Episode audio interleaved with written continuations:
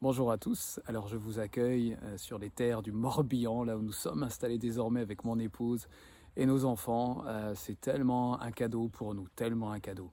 Euh, là, ce bois où je suis est juste derrière la maison. C'est combien Dieu nous connaît intimement, connaît les vrais, désirs de nos cœurs. Et c'était un plaisir pour moi de vous partager vraiment ma joie d'être ici avec Claire. Bref, c'est pas le, le premier sujet de la vidéo. C'était euh, enchaîné sur la précédente vidéo, là où je parlais de ce face à face euh, avec, avec Jésus, avec notre bien-aimé et ses yeux enflammés, cette flamme de sa passion et de son amour pour son ecclésia, pour son épouse,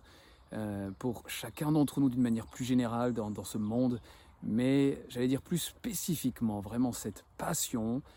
ce désir de, entre guillemets, pénétrer son ecclésia, hein, selon le terme de, la version Shuraki, de part en part, traverser, pénétrer dans sa connaissance son ecclésia, son église. Je crois aujourd'hui vraiment qu'en 2022, il y a comme un, repositionnement, un vrai calibrage, un tri, j'allais presque dire, pas une sorte de, de raisonnement, ou j'allais dire de, euh, de principes religieux, qui voudrait euh, euh, mettre de côté des personnes, mais je crois vraiment que Jésus est en train de faire le tri sur là où on a accepté dans nos cœurs de laisser vraiment son épée à double tranchant sonder, sonder nos reins, sonder nos cœurs, sonder nos motivations, sonder ce qui habite vraiment euh, les endroits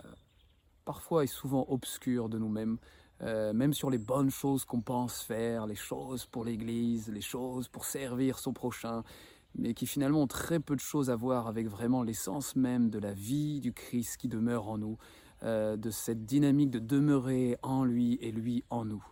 Euh, et je crois que 2022 est euh,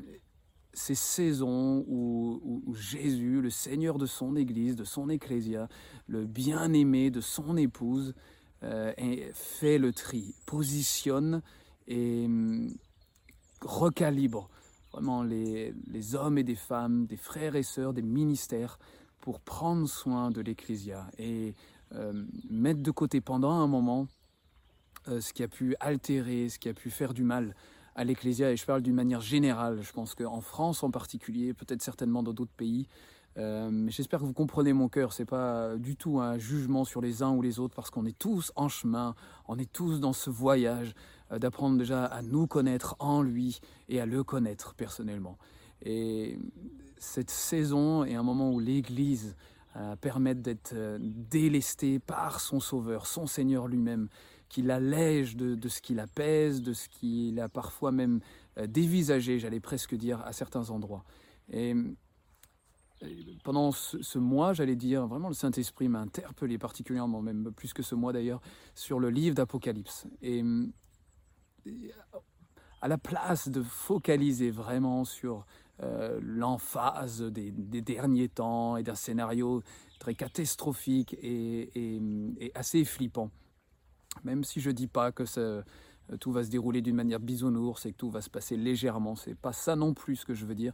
mais plus que ça, je crois vraiment que le livre d'Apocalypse est une vraie révélation, un vrai dévoilement de l'épouse du Christ, de l'épouse du bien-aimé, de la nature et la substance céleste euh, de l'Ecclésia. Je crois que 2022 euh, et les années suivantes vont être une révélation, un phare vraiment du Saint-Esprit, de l'Esprit sur la nature céleste de l'Ecclésia, sur le fonctionnement céleste de l'Ecclésia, sur les principes célestes à restaurer au sein de l'Ecclésia, afin d'embrasser vraiment l'identité d'épouse que nous sommes pour notre bien-aimé. Cette épouse radieuse et glorieuse, au-delà de nos failles, au-delà de nos manquements, au-delà de nos péchés, comprenez-moi bien, je ne justifie pas nos péchés. Ce que je veux dire, c'est que tout comme Paul qui utilise cette expression des vases de terre que nous sommes, ou les, les, les, les séquelles du passé, les, manquements, les failles encore, les blessures, tout, tout ce qui pourrait avoir l'impression d'altérer la perfection qui est déjà déposée en nous, euh, n'est pas un problème pour Jésus, n'est pas un problème pour le Saint-Esprit, n'est pas un problème pour le Père. Il veut révéler dans ces temps vraiment le trésor glorieux qu'il a déposé en nous, au-delà de nos propres failles, au-delà de encore nos manquements, là où on a l'impression d'être hors jeu presque. Le Saint-Esprit voit bien au-delà et je crois que l'apôtre Jean a, permis de recevoir cette vision que le bien-aimé a en lui-même, dans cette passion et cet amour si, si, si profond, si fougueux euh, de l'identité, de la nature, de la substance même céleste de l'Ecclésia. Et on a besoin, et je crois qu'on a vraiment besoin de demander au Saint-Esprit ces rencontres, ces révélations, cette, ce dépôt en nous de cette nouvelle perspective de ce qu'est l'Ecclésia, de ce qu'est l'épouse réellement, de combien elle est appelée à littéralement transfigurer et transformer ce monde par la gloire qui l'inhabite, par la gloire qui est déposée en elle. Et on a besoin d'un regard neuf. On a besoin de défocaliser sur toutes les erreurs, sur tous les,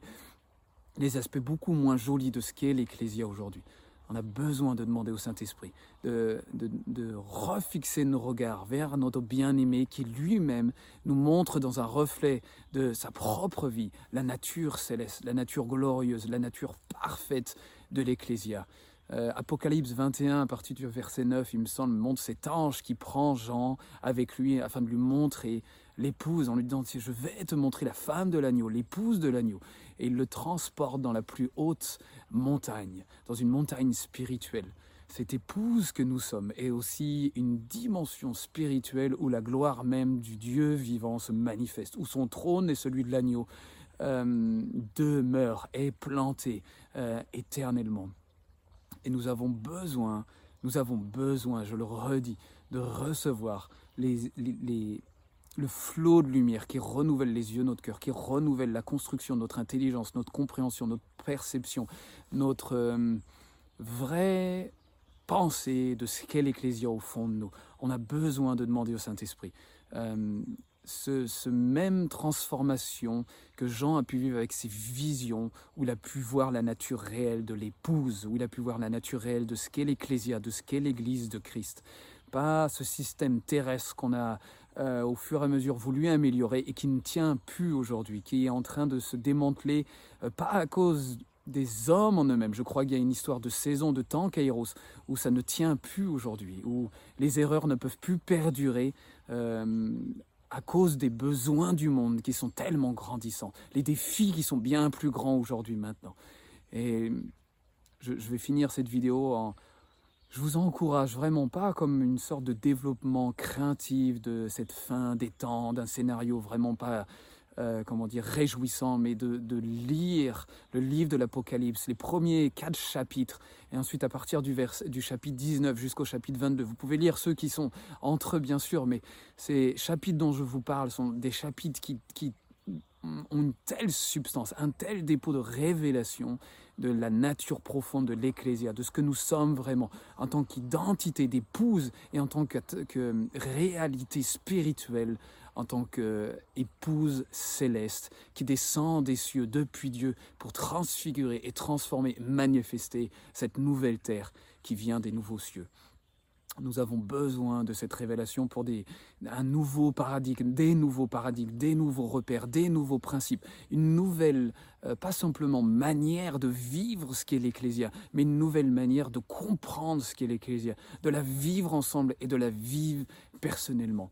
Vraiment. Alors je prie que le Saint-Esprit nous fasse grâce comme il désire. Il le désire, malgré nos imperfections, malgré nos moquements, malgré nos failles. Ce n'est pas un problème pour lui. Il fera le tri euh, chez les uns et chez les autres, dans les ministères actuels. Il fera le tri. Il s'en occupera pour prendre le temps avec chacun de réajuster, de recalibrer ce qui est nécessaire, pour prendre soin de l'Ecclésia, pour euh, recevoir cette euh, révélation céleste de l'Église du Christ, de son épouse qui est tellement radieuse au beau milieu de toutes nos failles, de toutes nos déchirures, de toutes nos imperfections, le dépôt glorieux de l'infinie richesse de cet héritage qu'il a déposé dans les saints, hein, qu'on peut lire dans euh, Éphésiens chapitre 1 à partir des versets 16, 17 ou 18.